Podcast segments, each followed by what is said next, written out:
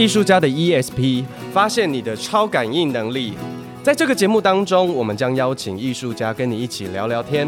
聊他们的生活观察、人生体验，聊他们的工作管理和创作灵感，让艺术与生活不再有距离。哎，艺术家到底在想什么？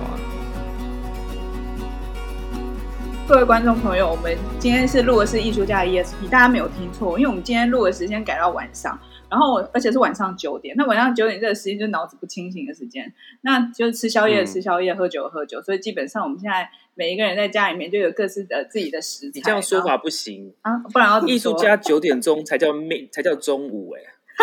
对啊，九点。各位早安。而且第一杯的东西，无论你有无酒精，那个叫做才刚开始。你什么怎么？小王，你给我记得，你现在。打不到你，那样不要解封之后，我会一拳打你。我们今天邀请了一个新的来宾来跟我们闲聊，而且这个来宾也蛮蛮倒霉，就在脸书他贴了他贴了一支影片，然后被我看到，我说哦，他也进阶到就是线上录音录影的课程，然后我就被我抓来，然后他也是一个呃很知名的音乐家，但是我们暂时先一个用一个代号来称呼他，叫做不二家，我们欢迎不二家。嗨。不二家来自我介绍一下好了。哦，好，我现在位居于彰化某个县市，然后呃，彰化某个县市我就讲出来了，白痴。好，我现在就是 台湾的某个县市。好好，我现在呃，主业是在交响乐团里面，在中部的某一个交响乐团里面工作。然后我是吹单簧管，就是竖笛，然后也有人叫黑管。然后也叫欧达拉，然后呢，哎，我跟挂山一号的弟弟呢是有很深很长的一段孽缘，从高中就开始，然后还当过大学的室友，对，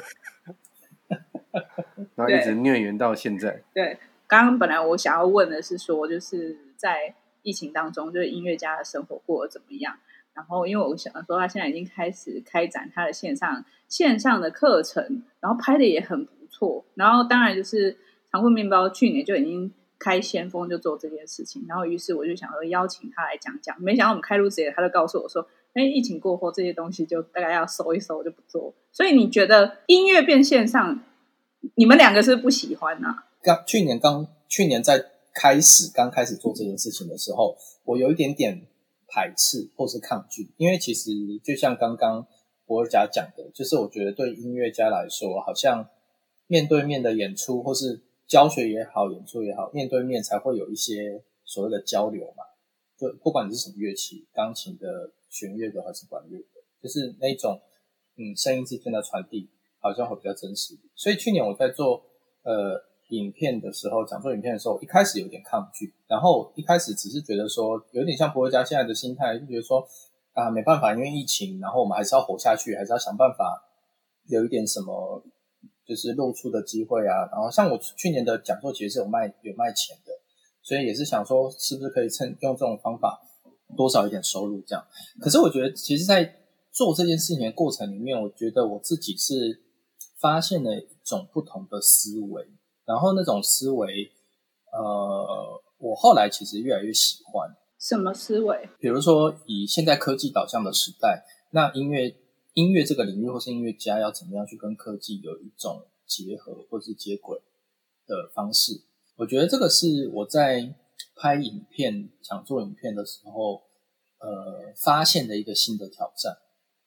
那对一般的音乐家来说，这是一个很很大的 gap。就是如果是对我们这种所谓的传统音乐家来说的话，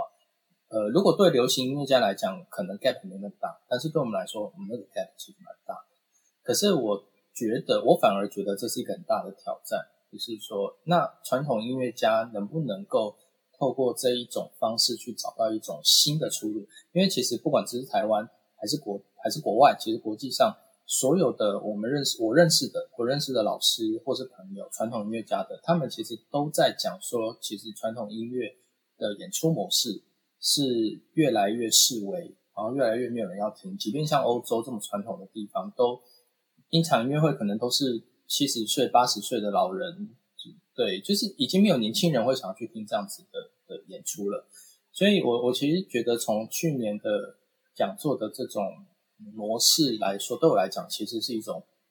感觉，我是发现了一种新一个新世界的感觉。可是呃，也许我还没有找到真的很要领吧，就是就是我觉得这是一个对音乐家来说是一个很大的，常常要去挣扎，或是常常你要去 balance 一件，就是当你一直做一直做影片。我去年一直做一直做影片，可是做到某一天，我突然发现，哎，不行，我要回来练习正常的练习，然后我要回来吹正常的音乐会，因因为那是完全不一样的逻辑，在制作这些东西上。做影片其实，其实我本来就有想要做影片，那只是单纯的分享，就是分享说。呃，以前老师教的一些东西，这样，因为我从来以前也从来没有用过怎么剪辑啊，然后就是误打误撞，然后他，然后大家搜寻一下说，哦，iMovie 就可以，我说，哦，好好好好，iMovie 是，而且我刚开始，刚开始我还不是用，就是自己在用一台外接的，诶，我的机器呢？哦，就是以前以前都很喜欢买一些有的没的，就是录，诶，我以前我买过，我不知道你们有看过这一台，这一台 Sony 的。这个、哦、我有这一台，对对对对，那时候我也是这个。以前、欸、你们男生是不是都很爱买这些东西呀、啊？因为器器材控啊，对，就是那时候我想说，我手边我手边有这个，嗯、然后我就想说，好，那就用这个来录好啊。做好之后，我就觉得就觉得靠北怎么跟那个 YouTuber 差好多？那些 YouTuber 什么超厉害，我就觉得干这个很阳春。对，但是已经讲说啊，算了，就这样，就这样，这样先这样，一号成品就先这样，先推上去再说。对。那我就觉得做这个真的蛮难，就是 YouTuber，我觉得就是因为我觉得现代人就是你要他现在大家收收到的讯息都很快，我可能看个片头我不喜欢，那我就不会再 follow 他或是怎样，就是说就是你一定要做的很很吸引大家的目光，我觉得这个是真的做了影片之后觉得说哇，这个真的蛮难的。真的，我觉得博家讲的这一点确实我也是有感同身受，因为像我去年做影片的时候。呃，像一开始，因为去年我觉得我比较幸运的是，我不是一个人做，我有请一个朋友来帮我拍，这样，但是内容是我设计的，这样。所以我在设计这个内容的时候，一开始我就是用非常音乐家的思维，就是在跟我的朋友沟通，我就说好，我觉得我觉得这段超重要的，比如说像我第一集是全部都讲萨克斯风的历史，然后我就觉得说，诶，这段历史我应该要交代的很清楚。一定要交代很清楚，我的这个影片它才会有料，它才会有那个营养。这样，结果我那朋友他就说：“嗯，可是你这样可能有人三十秒就会把它关掉。”哇，好直白哦，这么直白。对，真的。可是，可是我其实是当下我才意识到说，哦，原来就是你如果是要拍一个影片的话，你的思思考的逻辑跟思维是不能用线性的方式去思考的。你用线性的方式的话，真的。大部分人看你的影片，可能三四秒他就会想要关掉。所以我觉得后来我所谓的挑战就是，到底你如果是在做影片的话，你要把一个真实的东西变成影片的话，你要怎么去跳脱那个思原本的思维？我觉得其实这个是很难的事情。就变成是说，连音乐家都要写剧本了，对不对？对，像像我去年的讲座是，我每一集都有自己写讲稿。然后我写完讲稿之后呢，我会先自己念一遍，自己听。我就是我自己先在家里面录起来，然后自己听。其实我自己听，我自己就会感觉就是，呃，我已经听不下去，就是好像好像在念，好像在在念课文，还是在念什么？就是当我自己都觉得我听不下去的时候，我就得要转换。就每个人要当网红经营，哎，好难哦。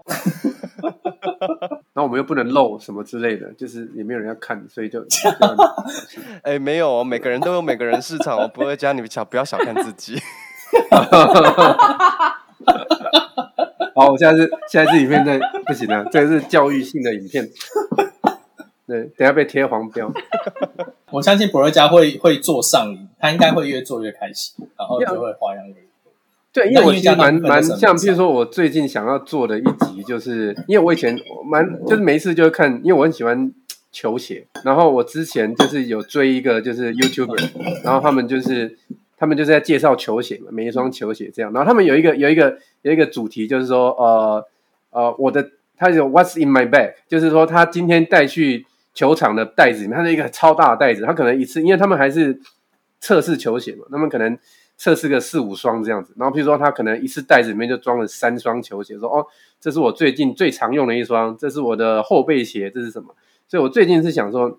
就拍一集，就是我的乐器盒里面有什么这样子。那就是我后来就讲了，哦，就是因为有时候降 E 调、降 B 调、A 调、Bass 之类的，之类的，一直拿出来。我会想看，因为听说很壮观。我听我弟弟讲说，说那个波瑞嘉的那个乐器非常，我认识一个爱好者，就是他哦，他那个才厉害，他的乐器大概我我不知道数不清了，但是我知道他有一把那个蛮厉害的，就低音的低音的乐器，那一把去日本扛回来至少就五十万吧，跑不掉。但他只是一个业余爱好者，哇，对。他那个他的他的配备可以就是今天，对他也有吹，就是对他也爱好者，然后他每天都有那个轮值表，说今天轮到哪一个吹嘴，轮到哪一个哪一个配件，然后再把它组装一起。对，他有轮值表，我是后后宫翻牌的那个概念，就是对对对对对对对。但我想问一下音乐家们两位，就是我我觉得。喜喜欢音乐的人真的有一种很奇特的特质。然后像，因为我自己以前是吹管乐管乐团的，然后我有个好朋友，他是吹小号。欸、你也是吹竖笛，吹竖笛吗？对，我也是吹竖笛，所以硬要牵连的话，我跟那个波瑞嘉也有一点关系。哎呀呀呀呀！我从国小四年级，然后吹吹竖笛吹到高中，然后只是我本来想要考音乐系，哦、但是因为我不会弹钢琴，然后我从国中音。嗯从国中乐理就超差，所以我就放弃了。啊，对，然后但是但是我的好朋友他是吹小号，你知道他到现在，我有时候看到他，他会他他连那个弱音器他都自己做，哎，就他已经进化到他可以自己制作弱音器了。那我想说，天哪，也太夸张了哦！台湾有很多音乐音乐呃爱好者，就是刚刚博瑞嘉讲出的爱好者，他们其实那种热情是挡不住的，真的，像萨松也是。就是他们就是已经痴迷到，就是他们可以自己做，因为因为他们可能会觉得说，比如说他们用了一个国外进口的配件，呃，我我觉得台湾人有一种有一种奇特的精神，就是当他们用了一个很不错的国外配件之后，他们就会思考说，那我们可不可以自己做出来这件事这个东西？然后他们就会开始想办法去把它做出来。做是自己手手做吗？还是找工厂做？比如说，如果有一些爱好者，像萨克斯风在中部、中部地区有很多萨克斯风爱好者，他们家里面就是在工厂的，然后他们就自己就会有很多的器具嘛，所以他们就可以自己去玩、嗯、自己去使用。所以那个想请问一下，那个小号他是也是音乐圈的吗？还是他不是？就是他，他其实他有吹很多团，哦、但是像他就是跑来跑去，但他也不算，哦、因为他应该不算是职业的音乐家，okay, 因为毕竟他是学土木工程的啊、哦。因为我一个当兵的朋友。嗯然后虽然是不是没有那么熟了，但是我以前看他，就是说他也是小号的，然后他吃对那个我们他的号嘴痴迷到，就是他没事会拿去电镀，那镀金啊镀什么，我觉得那钱口袋很深的，自己拿去镀哦。我觉得，我觉得应该是不同人。对，那应该没有，没有。重点是拿去度之后，他会，他那个一个一个，那就分享照片，就十几个号嘴这样，然后会跟或者是一周，好，号嘴一号这个适合吹贝多芬，号嘴二号哦，这个吹马勒，号嘴三号这个吹什么？说 他人是有那么多交响乐可以吹哦。没有，他很厉害，他他现在在大陆，然后他会问他说，他你是有几个嘴？哦，他只有一个，但他很多号嘴，而且他是那种就是。他比如说，他今天演的，比如说好贝多芬第六号交响曲好了，他会记得这是我人生职业生涯第几次演贝多芬，他每一次每一场都会记得非常清楚，我就觉得哇塞，很厉害。啊、呃，我我想要问，就是因为我自己的感觉是说，哎，现在好像越来越多素人开始学乐器，而且是大人。其实，因为我们家我在新店，然后我们新店这边有一个音乐教室，我发现有蛮多素人，除了小朋友嘛，然后也有很多大人，嗯、或者是呃音乐老师们，他们现在也会去社区大学开，像他是学长笛，然后他就开长笛课，然后长笛课的学生在社区大学就是就一路就是跟着他一起上，然后也。有的也上了好几年，然后就如你们所说，因为那些很多都是退休的人，他去上课，那他们就是有财力，所以他们在买乐器的时候毫不手软。我有听说，就是就是钱大家去又买个三十三十来万的长笛。我以前高中管乐在乐队时候吹的都没那么好，哎，就是就是初学者就砸钱这样。然后当然我也觉得好像他们可以。呃，怎么讲？就会变成是一个音乐推广者，而且我觉得管乐好像比弦乐更好入手嘛，对吗？所以现在有越来越多人会喜欢，就是呃学乐器这件事情。可是你们你们有觉得，就是你们有觉得这个跟如果说你们做线上的东西跟呃推广这件事情，或者是说它对你们的生活原本就那种古典乐的训练的这样子的生活有没有什么影响？这样，像我现在学生学生来讲的话，如果是是怎么说呢？如果是真的是读音乐班的话，我觉得到到影响在视视讯课程上来讲，我觉得影响倒是还好。对，因为他们已经有一定的基础，或是就是他们知道说自己该该怎么样去练习。就你可能提点一下，那就一些注意一些基本的就好。但是呃，对于一般，譬如说我教国中的那些管乐社、管乐团。因为我觉得他们也是小朋友啦，就有时候上视讯课，他们就觉得哦，然后就给你不开镜头啊，然后三锤四请他才会开镜头给你看啊，干嘛干嘛干嘛。那一基本上来讲，我觉得教 教那个比较比较比较累一点，也不是累啦，就是说你要你反正你要设计出一些东西让他们玩。就譬如说我我一个学长他在台南，然后他他们的他们就是他用一个应该就是他。也是上网找，就是国外常用的一个一个网页，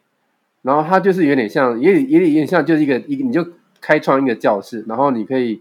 它可以录影，就是说你你丢进去，然后你可以，它还有一些效果，你就有点像 IG 一样，你的照片可以发，就是很多效果可以做，然后他就是说规定学生要交作业这样，然后我看了我觉得也不错，然后我就也规定我那个朋就是分部课的学生。然后我就丢给他们呃重奏的曲子，然后我想说哦，就请他们就是自己录，然后然后我把它剪成一起这样子。我觉得对一般的社团活动来讲，就是如果突然不能合作，其实对他们来讲，他们少了一个目标，所以其实是在这一方面来讲，我觉得比较难啊。但是如果你是音乐系音乐班的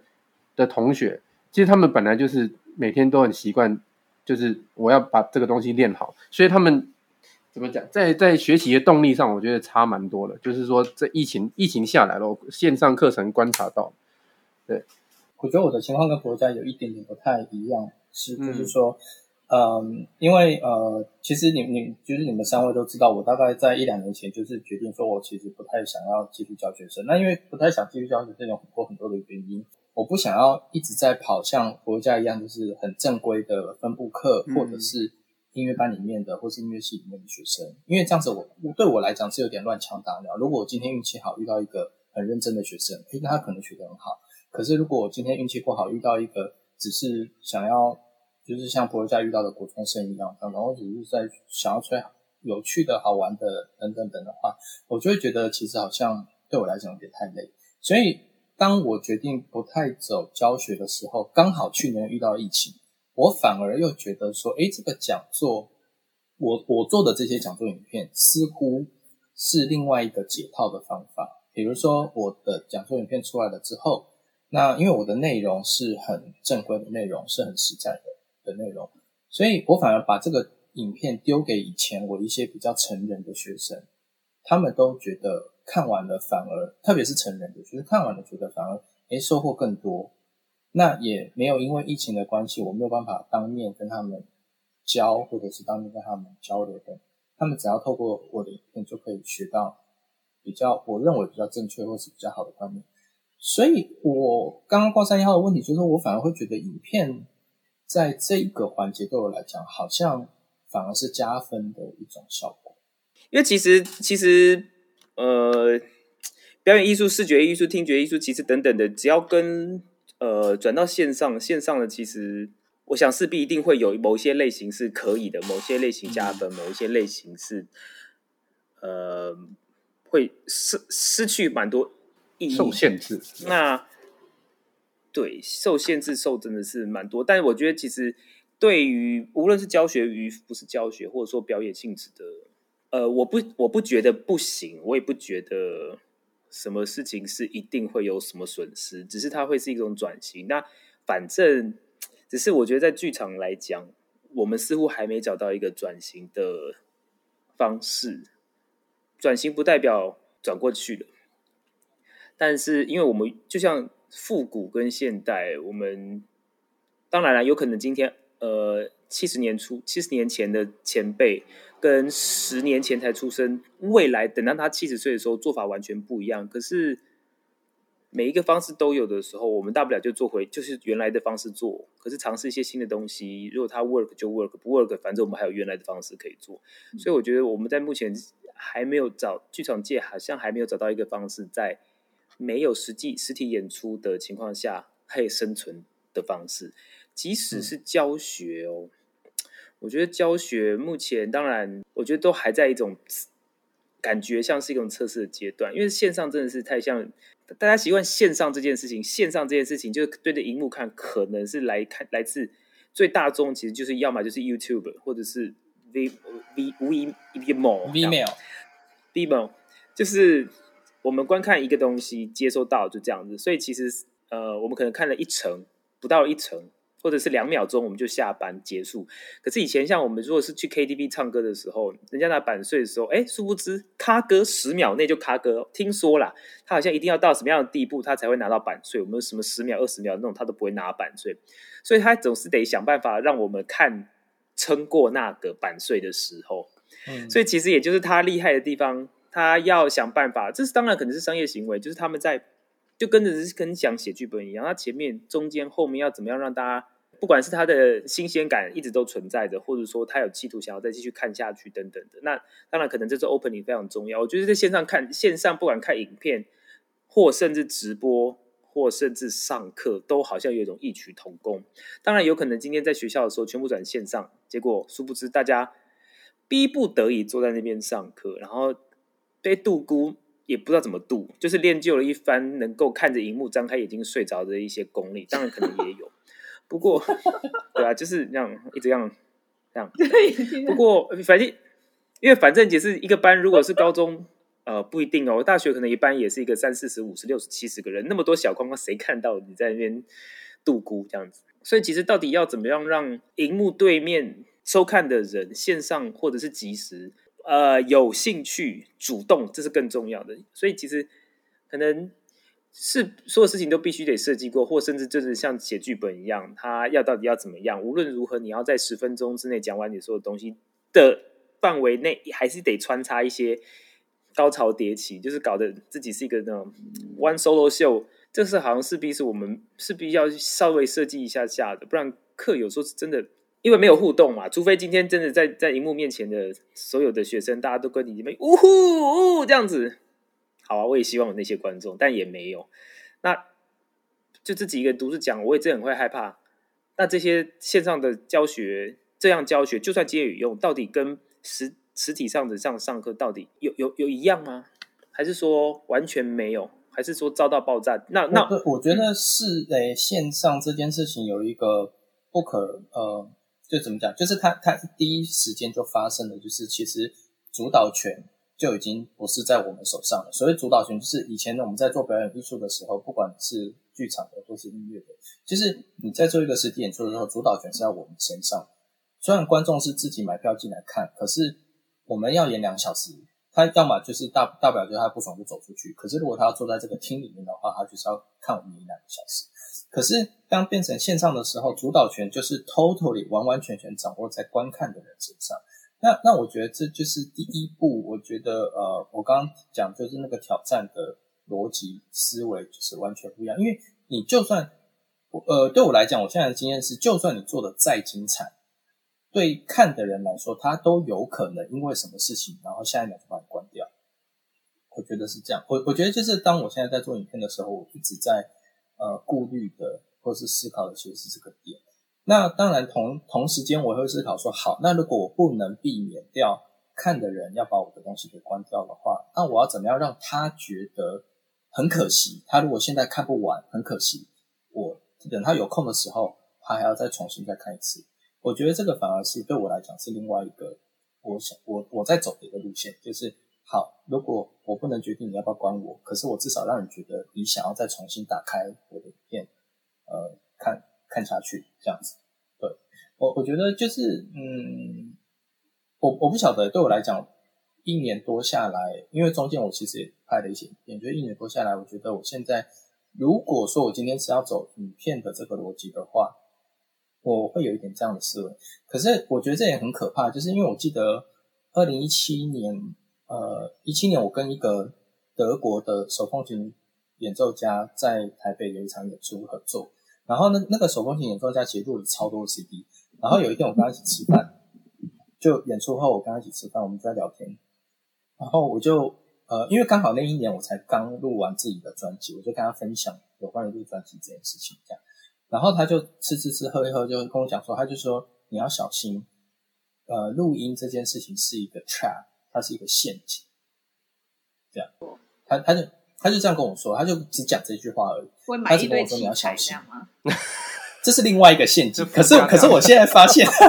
可是我现在发现，他刚他当时讲的陷阱不是这个陷阱，就是他跟我讲说你要小心录音室的陷阱。然后我觉得等到一直到我去年开始拍影片的时候，我才赫然有点意识到说他讲的这个陷阱是什么。因为比如说，呃，影片它是可以被剪接的，它是可以被后置的，而且它也必须要被后置，因为它不是一种线性的思考。你如果就是从零开始一路到结束的话，就没有人要看影片。所以你必须要去剪接它，你要去拼凑，把你的影片变成是一个让人家觉得可以，呃，觉得会接受，或者觉得会继续看下去的东西。可是你实际演出是不可以被剪接的，实际上演出就是你就要从零到一百。所以我自己赫然发现，就是说，当我一直在做剪接的时候，或者我一直在做呃影片的后制的时候，我觉得其实对于我们原本。这种所谓的实体演出的感觉也好，耐力也好，或是我们原本拥有的这些能力，它其实不知不觉的会被替换掉？它会不会变成说，哎，我今天吹的这个乐句我不喜欢，我可不可以再一次？可是实体演出是不能再一次的。我我觉得这个其实就是在我整个过程里面，目前我一直在尝试在 balance 自己的一个部分。我想要回应一下，就是呃，刚刚讲到教学，其实我觉得现在可能台湾，因为现在大家一头热在做线上教学，可能会有进到一个误区，是呃，大部分的老师可能有可能是因为出席率的关系，他必须被迫在线上点名，然后线上要教课，但是事实上不是所有的科目或是所有的类型都适合。线上，就我说的线上，指的是大家都在同一个市群里面。但有一些科目其实是很适合是预录的。那我知道很多学校的老师其实已经开始在做预录这件事情，所以时间到了，同学上到那个上面去看预录的影片。那其实像 MOOC 啊，或是 c a s r a 就是我有一段时间好像一不知道一几年开始我，我会用 c a s r a 它是线上的。呃，上课，然后他跟这个组织跟各大全球各大学校合作，然后甚至他也跟那个纽约的那个 MOOC MOCA 就是当代艺术馆和的艺术艺术教育部合作，他们开了非常多的课程，我也修，我当时去选了很多课，然后他们我觉得里面就很好，他们全部都是预录，但是他们同时间他们下面会出大纲，然后跟。功课就是你可以，你可以去写他的功课，而且甚至是他有一个讨论区，是你可以上去跟老师们，还有同时间修这堂课的人，就是一起讨论。那它的操作方式是你选了这一门这门课之后，它可能是呃几月几号到几月几号，总共六周，然后你有一个礼拜的时间可以重复看这一堂课。然后你下一个礼拜再看新的课，但是你同时间，如果你们看不完，你真的看不完，你你还是可以重复看，而且你选了这门课之后，你整个课上完之后，你可以再重复的复习。我觉得这是一个蛮好的做法。其实你知道吗？就是肉桂犬讲了这个东西，我觉得就是台湾以前那个补教补习补习班的老师早就已经在搞这个，或者是那个什么空大空中大学，对，补习班老师真的很厉害，超厉害。跟高中的时候就已经脱口秀主持人，对，高中他们不是有那个讲历史讲历史的那个吗？那个叫什么胖胖那个超厉害，吕杰吕杰，啊对对对对对，他是教数学的嘛？哦，他。教历史，还有水肥车讲三国，很精彩哎。对，补习班老师真的好厉害，对，像说书一样。他们是做线上的话，对啊，其实就是线上，其实我也也听啊，也一定会听啊。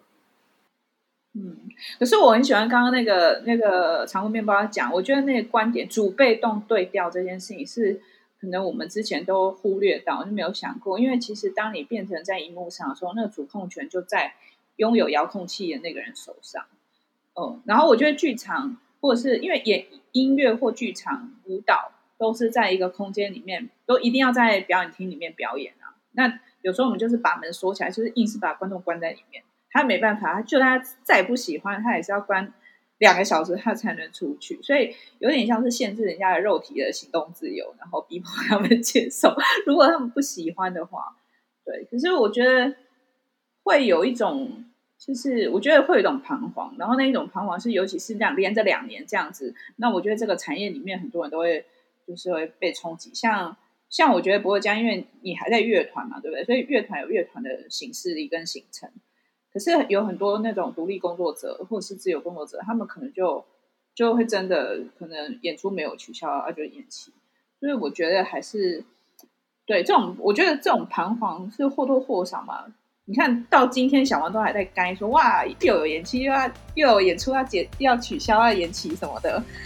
就是每天都在接受这种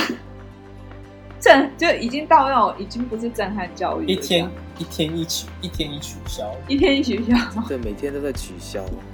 每天都在取消。我真的是觉得 看不到尽头，就是